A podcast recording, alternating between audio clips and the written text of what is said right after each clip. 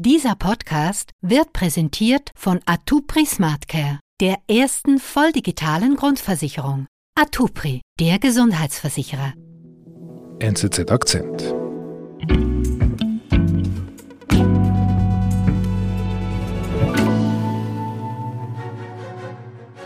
Who will be our next Prime Minister? Liz Truss or Rishi Sunak? In just six weeks' time, one of them will be moving into number 10 Downing Street. Wir erinnern uns im Sommer, da suchte die konservative Partei Großbritanniens schon einmal einen neuen Premierminister, und zwar den Nachfolger oder die Nachfolgerin für Boris Johnson.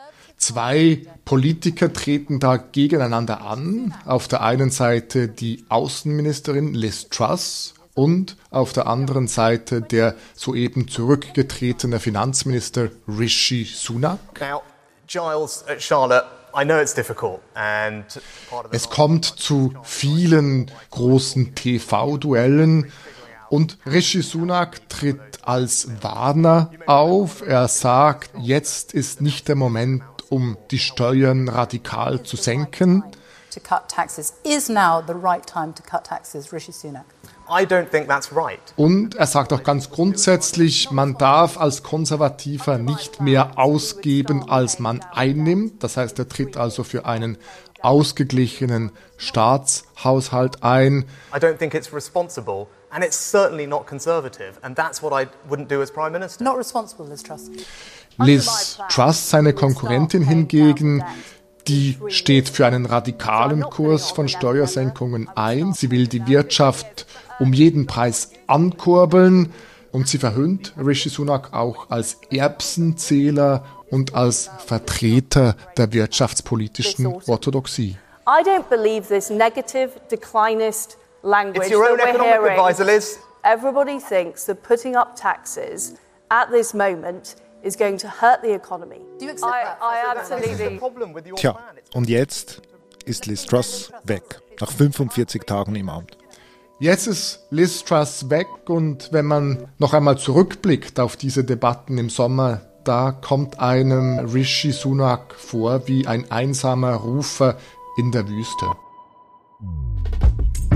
Und jetzt kann Rishi Sunak es allen zeigen, dass er durchaus das Zeug zum Premier hat.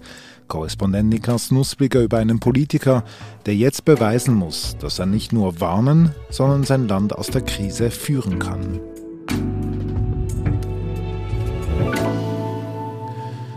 Was hat denn Rishi Sunak eigentlich gemacht in diesen 45 Tagen, als Liz Truss seine große Konkurrentin Premierministerin war?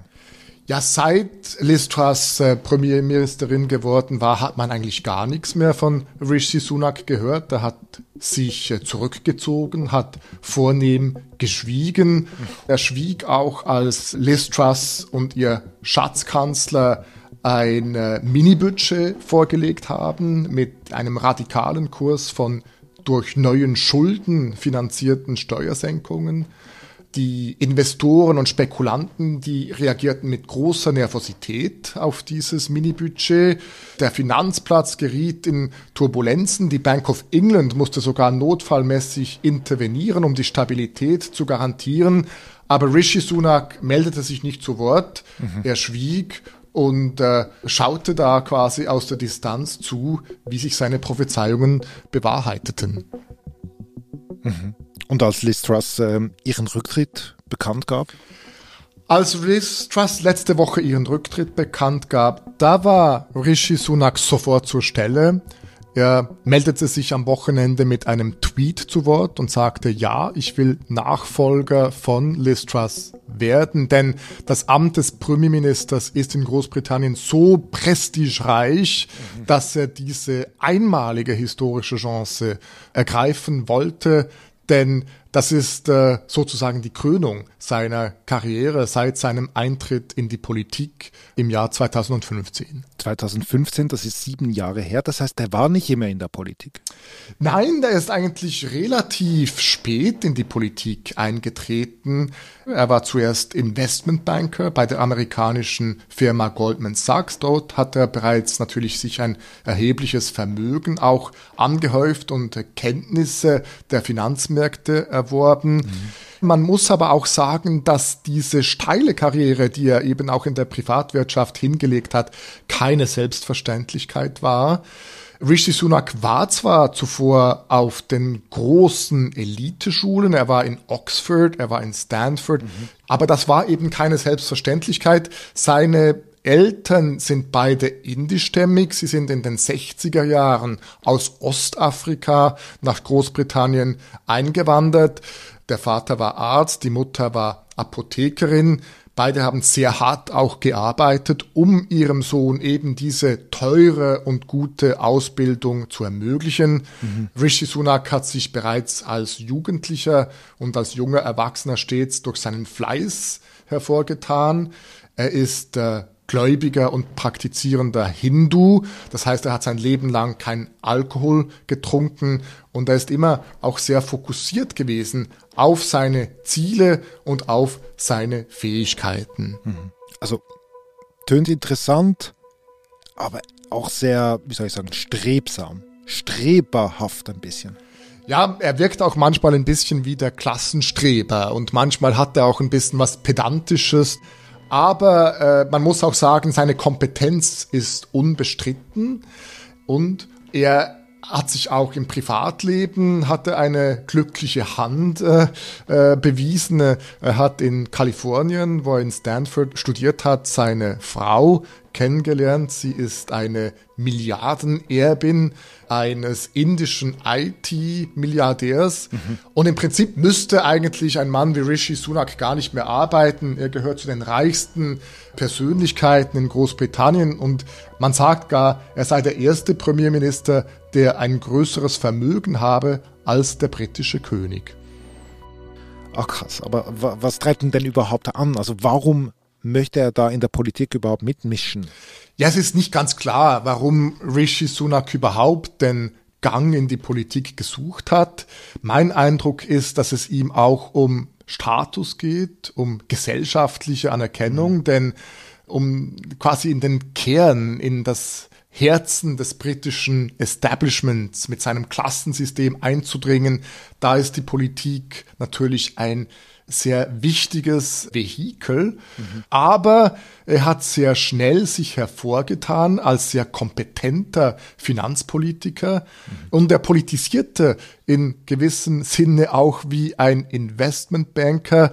Er ging zweimal in seiner Karriere voll auf Risiko und zweimal ging seine Rechnung auch voll auf. Mhm. Das war beim Brexit-Referendum im Jahr 2016 da hat er als einer der wenigen ambitionierten Parlamentarier damals den Brexit unterstützt. Da bewies Rishi Sunak schon damals einen guten Riecher mhm. und dann hat er 2019 erneut richtig gepokert. Er hat sehr früh Boris Johnson unterstützt, als es um die Nachfolge von Theresa May ging.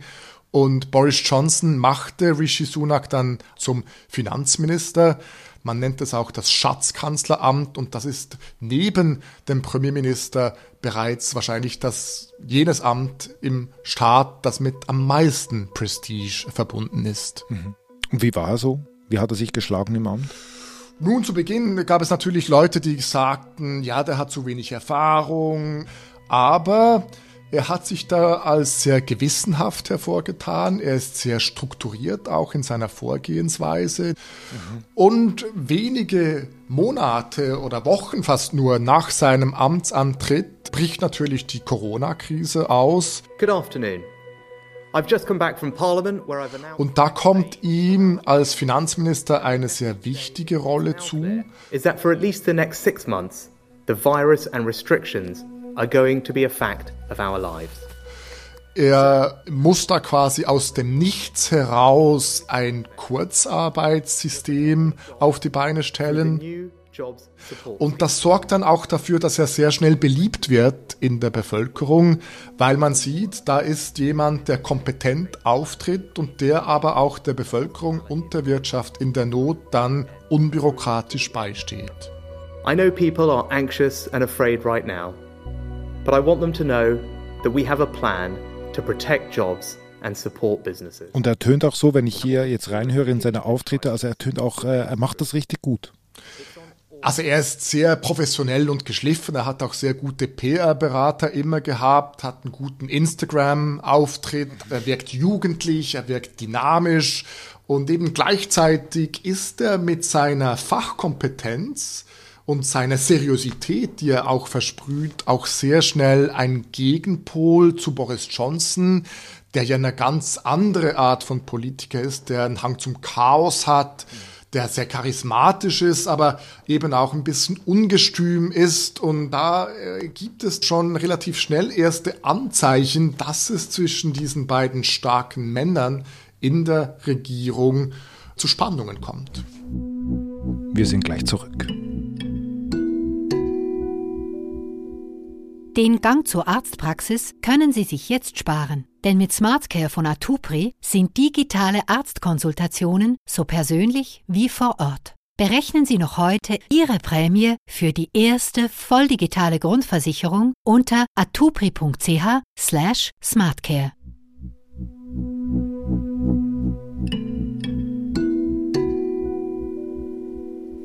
Und dann? Und dann kommt es tatsächlich zu immer größeren Spannungen. Es kommt zur großen Krise um die Eskapaden um Boris Johnson. Wir erinnern uns illegale Lockdown-Partys an der Downing Street mitten in der Corona-Krise, Ausflüchte, Lügen, Skandale. Und Rishi Sunak tritt als Finanzminister im Juli zurück und wenige Tage nach dem Schritt von Rishi Sunak war Boris Johnson politisch am Ende. Und von da an galt Rishi Sunak aber natürlich auch als Königsmörder. Äh, viele Loyalisten von Boris Johnson werfen ihm bis heute vor, dass er eben diesen, diese Welle von Rücktritten ausgelöst habe.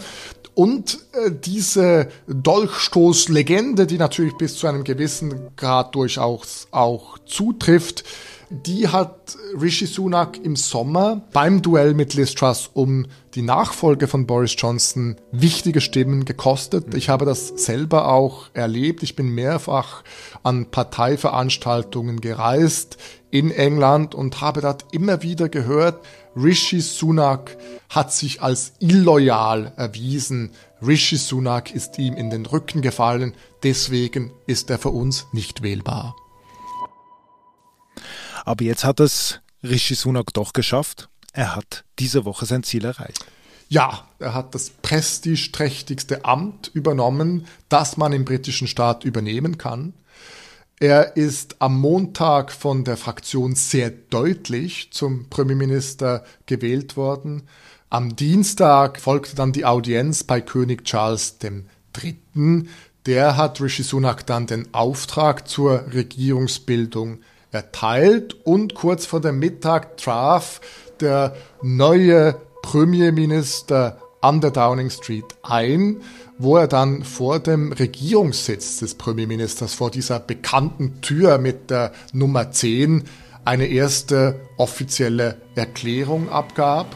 Good morning. I've just been to Buckingham Palace and accepted His Majesty the King's Er sah sehr gefasst aus, sehr ernsthaft auch. Man hatte den Eindruck, dass er da eine Würde, aber eben auch eine Bürde auf sich nimmt. Und er hat natürlich der britischen Bevölkerung auch gesagt, dass die Lage schwierig ist. Our country is facing a profound economic crisis. Dass er unpopuläre Entscheidungen wird treffen müssen. Das ist eben schon auch stilistisch ein Unterschied jetzt zu Boris Johnson, der eigentlich immer gesagt hat, mit genügend Optimismus können wir äh, alles erreichen und Großbritannien wird wieder das größte Land der Welt sein. Und Rishi Sunak, der schlägt hier natürlich doch auch viel realistischere, vielleicht auch nüchternere Töne an. And fill tomorrow and every day thereafter with hope Thank you. Mhm. Aber die Frage ist doch, du hast einerseits das Bild eines smarten Investment Bankers gezeichnet. Er ist bis jetzt in Anführungszeichen nur Finanzpolitiker gewesen.